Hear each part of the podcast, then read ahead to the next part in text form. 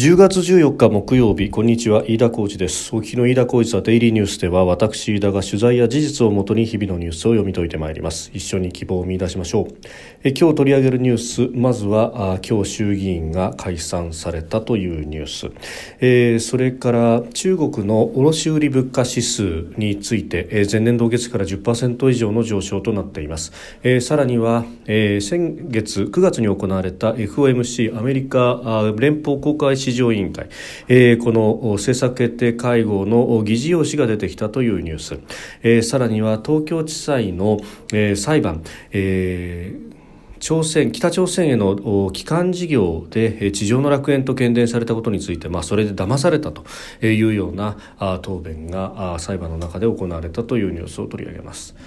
えー、収録しておりますのが10月14日日本時間のお昼3時半というところです。すでに東京の市場閉まっております。日経平均株価の終値は、えー、3日ぶりに反発でした。昨日と比べ410円65銭高。2万8550円93銭で取引を終えました。アメリカの市場で長期金利の上昇が一服したということ。さらにハイテク株が高くなった流れを引き継いで、えー、東京市場でも成長株を中心に買いが優勢となったということであります。ます。まず取り上げるのは今日衆議院の本会議で解散がえー、決まりました、えー、与野党は事実上の選挙戦に入ったということです。で、えー、日程としては19日公示31日投開票という日程で、え、実施をするということで、まあ、午前9時ごろの臨時閣議でまずこの衆院解散を決め、えー、1時過ぎに開会した衆院の本会議で、えー、解散の証書を読み上げたということであります、えー、参議院も同時に閉会しまして、えー、14日が会期末だった第205国会、えー、臨時国会はあ終了したということになります。えー、衆院の定数は小選挙区が289比例代表176与野党は合計で465議席を争うということでありますであのー争点としてコロナ対策であったりとかあるいは経済というところが言われております。うんあの総理は勝敗ラインについて、えー、総裁選後に目標は与党で過半数ということを言っております。で自公解散時には305議席あって、えー、過半数の233を大きく上回っております、えー、自民党単独でも過半数は達していると。おまあ、これをこれがですね、まあ、かなりこの与党で305議席、えー、前回の衆院選でまあ伸びきった数だということが言われております、えー、今回はある程度減らすのではないかということも言われておりますがそれをどこまで、えー、食い止めることができるのかというあたり、まあ、いろいろな、ね、世論調査だとかあるいは内々で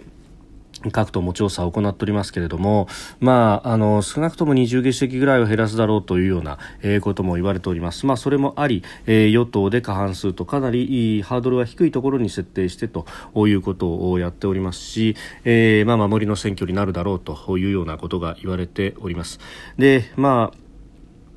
えー、自民党というところは実はあのー、どんなに風が吹こうが何をしようがですね、えー、2000万票と全体で、えー、小選挙区で2000万票という票は、えー、出してくるということが言われております。で、えー、特に、まああのー、いろいろ言われているのがですねあの過去を振り返って数字を見てみると、えー、実は自民党の組織がフル回転して票を最も出した選挙っていうのはいつだったのかと、えー、直近でですねあの郵政選挙みたいな風が吹くともっともっと票が出ることもありますが、まあ、直近その組織戦をやった時に最大限、えー、票が出たのはいつだったかというと実は2009年、えー、この選挙はあ自民党がむしろ与党の座を滑り落ちて、えー、民主党に政権交代が行行われたという選挙なんですがあの時には組織がフル回転して実は2500万票余りを、えー、叩き出したということが言われておりますが他方、民主党など、当時政権を取った側は、まあ、世の,、えー、世の中の風というものにもかなり追い風があって、うん、3000万票余りを取ったということでえーまあ、しかも小選挙区の場合は、えー、当選者1人という形になりますので、えー、ドミノ倒しのようなですね、えー、状態で、えー歴史的な大勝を飾ったというようなことがありました。で、えー、その時何が起こったかというと、まあ、確かに風が吹いたということ。で、えー、世の中でこの選挙に対しての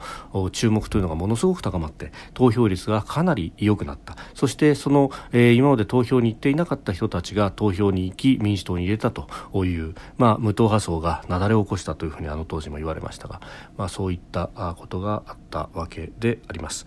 えー、じゃあ今回はどうなるかというところで、えー、投票率がどうなっていくかということも一つかなり注目点としてはありそうであります。まあ、あの少なくとも20減らすというようなですね調査が、まあ、どこの調査でも出てきているようですけれども一方で接戦の選挙区というのはかなりの数あるとうん20余りの選挙区で接戦な上に、えー、野党が候補を一本化すればさらに、えー、その数が増えていくだろうということも言われております。まあ、この辺りがあどうなっていくのか、うん、国工事は来週の火曜ということでありますが、まあ、そこまでの調整特に今週末山になっていくだろうということが言われております。まあ、そして争点としてですね、まあ、コロナ対策さらには経済というところが言われていて分配かあるいは成長かと成長を先にするのかそれとも分配をまずやらないと成長がなかなかおぼつかないんじゃないかと、まあ、野党側はそういった主張もしているわけであります。ただ、まあ、あの公約を見ると自民党あるいは立憲民主党等々、えー、分配の方にはかなりえ重点を置いてどういうことをやるかということも、え具体的に示している一方で、え成長の部分というのがまあ物足りないというような指摘もされております。でこれが分配か成長かというですね、まあ、ある意味二項分かりやすい二項対立であり、えー、進学論争的になっておりますが、えー、他方ですねちょっと気になるニュースが経済で出てきていて、えー、それがですね続いて取り上げる中国の卸売物価が、えー、9月上昇率が最大であったと、まあ、電力不足が素材高に拍車をかけたというふうに入れております、まあ、中国の国家統計局の発表ですから、まあ、あの信じる信じないというのは、まあ、どこまでというのはありますが、えー、ただですね、えー、直近のこの卸売物価指数の伸びというのはかなり顕著で、えー、前年同月比で10.7%の上昇となっているということであります、まあ、あの他方ですね、えー、消費者物価指数に関しては伸び悩んでいるということなので、まあ、そうなるとなかなかその価格への転嫁というものが、まあ、うまくいっていないといういうようなことも出てきているということも、まあ、見て取れます。うんで、えー、ただですね、このあの電力の不足あるいは、えー、素材の高値というところは、えー、これ中国国内でのもちろん企業取引にもマイナスの影響が出てくるだろうと言われておりますが、まあ、中国を産地としてですね、えー、使っている日本の企業も非常に多いし世界中の企業がそのサプライチェーンの中で中国というものが、えー、現状はあ組み込まれてしまっていると。で、えー、その上あの原油高がかなり進んでいるということで、まあ、そこの部分がかなりこの卸売物価指数にも影響してきているということであります。であの、まあ、電力不足等々中国特有のファクターというものがかなりあるので、まあ、割り引いて考える必要もあるし、まあ、そこら辺を見てですねいや日本とは違うからねというようなあ向きもありますけれどもただ、中国でこうしてものづくりにお金がかかるようになってくるということになるとそのコストというものが、まあ、回り回って日本の物価にも悪影響を与えてくるということは考えられることであります。でさらにですね、えー、日本時間の今日朝方、えー、アメリカの中央銀行にあたる連邦準備制度理事会の政策決定会合、えー、FOMC の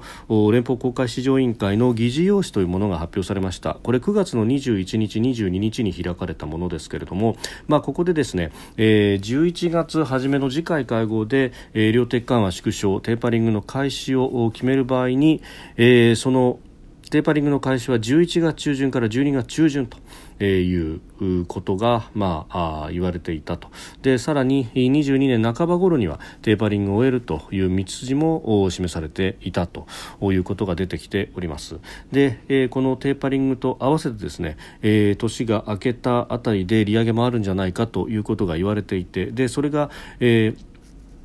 株式市場の取引には、えーマイナスの方向に効いてきているということが、えー、出てきております。でさらにあのその連想からですね、えー、利上げが近いぞということで、まあ、金利が上がっていっているということ。そして、えー、足元アメリカもこちらはですねまたあの原油の上昇や、えー、あるいは雇用の部分で逼迫が続いているということもあって、えー、インフレ懸念というものが出てきていると、まあ、このアメリカでのインフレ懸念というところであるとかあるいは、え、世界的な原油の上昇そして、え、中国での物価の上昇というものがですね、えー、まだ経済を開いていない経済を完全に回してはいない日本に対してもちょっと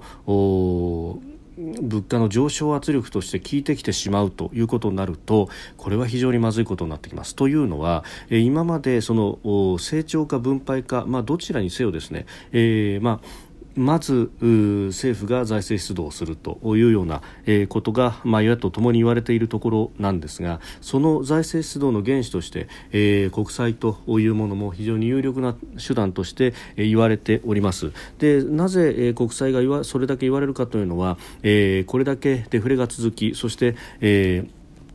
金利があほとんどゼロに近い状態で、えー、資金の調達が非常に楽だということがあるんですがこれがあの目先、この先物価が、えー、上がっていくぞというようなことが連想されると日本の国債の金利も上がる可能性が出てくると。そうすると、えー、一定程度の制約がこの財源の調達の面からかかってきてしまうと。だからですね、えー、デフレの真っ只中の状態の時に早くやっておけばと。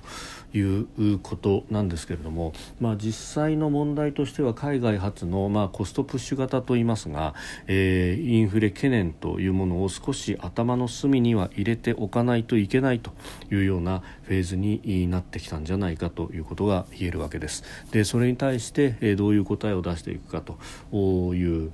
ところにまあ、各党まだまだそこまで論戦は言ってませんけれどもこの選挙中、えー、議論をしなければならないんだろうというふうに思います。それからですねちょっと気になるニュースで、えー、北朝鮮への帰還事業で、えー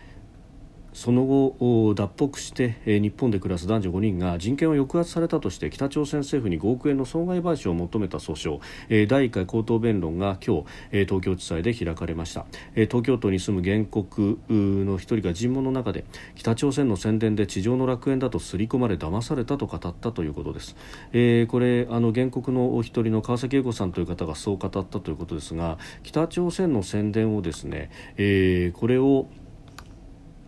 北朝鮮発の